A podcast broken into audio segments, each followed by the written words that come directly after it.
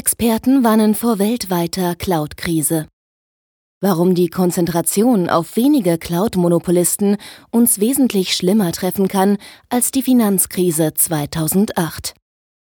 Ein Artikel von Stefan Fritz. Nur zehn Jahre nach der Finanzkrise im Jahr 2008 wird eine andere Krise die Menschen weltweit beschäftigen und für eine massive Gefährdung unseres Wohlstandes sorgen. Absehbar ist diese Krise für Experten schon heute. Die großen Cloud-Anbieter Amazon, Google, Microsoft und IBM teilen sich heute bereits fast 50 Prozent des Marktanteils.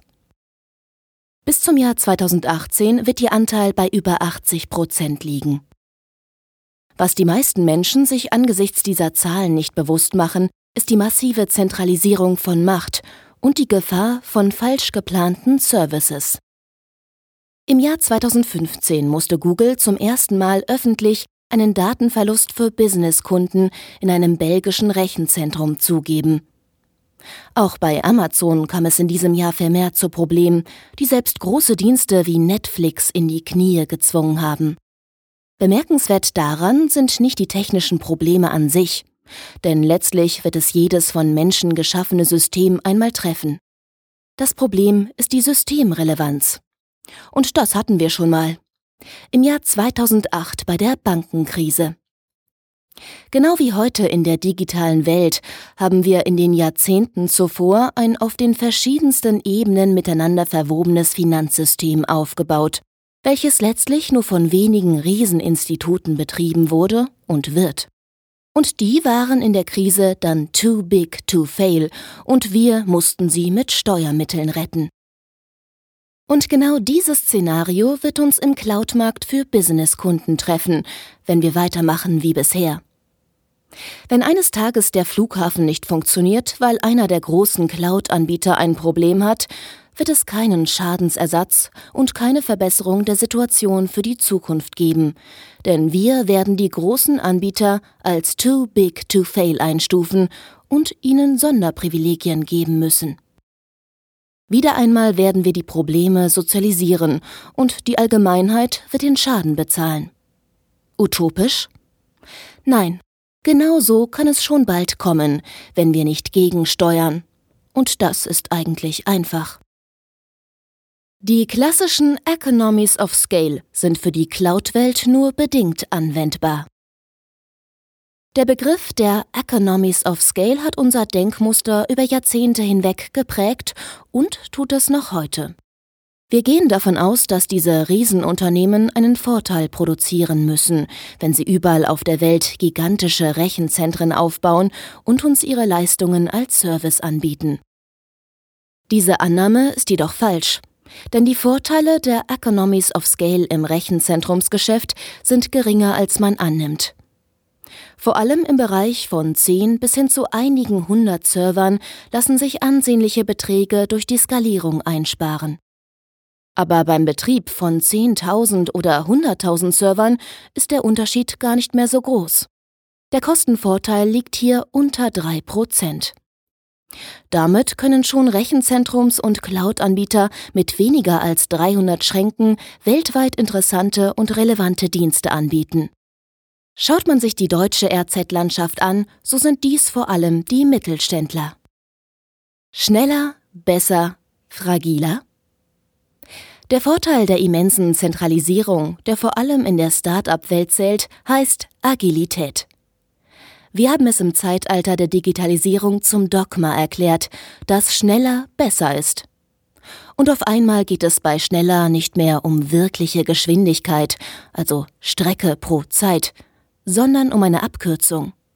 Also weniger Strecke und die ruhig mit etwas geringerer Geschwindigkeit. Denn wegen der kürzeren Strecke kommt man ohne Nachdenken vermeintlich früher an. Da ist es dann von Vorteil, wenn alle diesen Weg gehen, wenn man mehr Menschen auf vorgetrampelten Pfaden folgen kann. Dadurch gibt es mehr Amazon Web Service Spezialisten, die weniger nachdenken müssen, um dann schneller eine Lösung zusammenzuzimmern. Diesen vermeintlichen Vorteil bezahlen wir mit einer verheerenden Monokultur unserer Softwarearchitekturen, die uns noch jahrzehntelang mit fragilen Konstrukten versorgen wird. Schwarze Schwäne als Risiko für unsere Verkehrsströme. Und durch diesen riesigen systemischen Nachteil müssen wir nicht nur fragile Business-Anwendungen in Kauf nehmen, sondern auch erhöhte Risiken beim Betrieb der Anwendungen und Dienste akzeptieren. Wenn die Google DNS-Server wackeln, dann bemerkt man das schon heute an vielen Diensten im Internet. Damit ist nicht gemeint, dass vielleicht 100 Millionen Menschen nicht mehr auf ihre E-Mail-Konten zugreifen können. Das wird ärgerlich sein, aber nicht systemrelevant. Wenn wir aber weiterhin die Steuerung von Kraftwerken, die Steuerung der Geldflüsse und unsere Prozesse der Verkehrslogistik an einige wenige Anbieter auslagern, erhöhen wir damit die systemischen Risiken der schwarzen Schwäne erheblich. Und vor allem völlig unnötig. Gefährlich ist nicht die Cloud, sondern die Cloud-Monopole. Dabei geht es nicht darum, diese Geschäftsprozesse gar nicht in Rechenzentren, die Cloud auszulagern, sondern dies nicht einer Monokultur zu überlassen, indem wir Amazon mit Amazon Web Service und Google einfach zum Standard erklären und in Zukunft nur noch deren Schnittstellen nutzen. Es geht darum, mit eigenem Grips Anwendungen und Dienste als sichere Plattformen aufzubauen die sowohl bei Amazon und Google, aber eben auch in einem oder mehreren der vielen mittelständischen Rechenzentren laufen. Wir brauchen Managementkonzepte, die Automatisierung, Skalierung und effizienten Betrieb unabhängig vom gewählten RZ-Anbieter ermöglichen. Nur so können robuste und nachhaltige digitale Prozesse entstehen, die unsere zukünftige digitale Gesellschaft tragen können. Wir sollten uns nicht im nächsten Bereich abhängig von Pestiziden und genmanipulierten Saatgut machen, um unsere Gesellschaft mit digitalen Services zu versorgen. Multisourcing oder Hybrid Cloud als robuste und skalierbare Lösung. Unsere Anwendungen und Dienste werden robuster und besser, wenn erfahrene Softwareentwickler, Systemarchitekten und Betriebsspezialisten die Möglichkeiten zur Skalierung in die Genetik der Anwendungen für digitale Geschäftsmodelle einbauen und sich dabei nicht auf die vorgefertigten Automatisierungs- und Orchestrierungsbausteine der großen Cloud-Anbieter verlassen. Diesen Ansatz kann man gemeinhin als Multi-Sourcing Cloud-Lösung bezeichnen. Wahrscheinlich wird sich der Begriff der Hybrid Cloud für diese Szenarien in Zukunft durchsetzen, auch wenn er heute anders besetzt ist.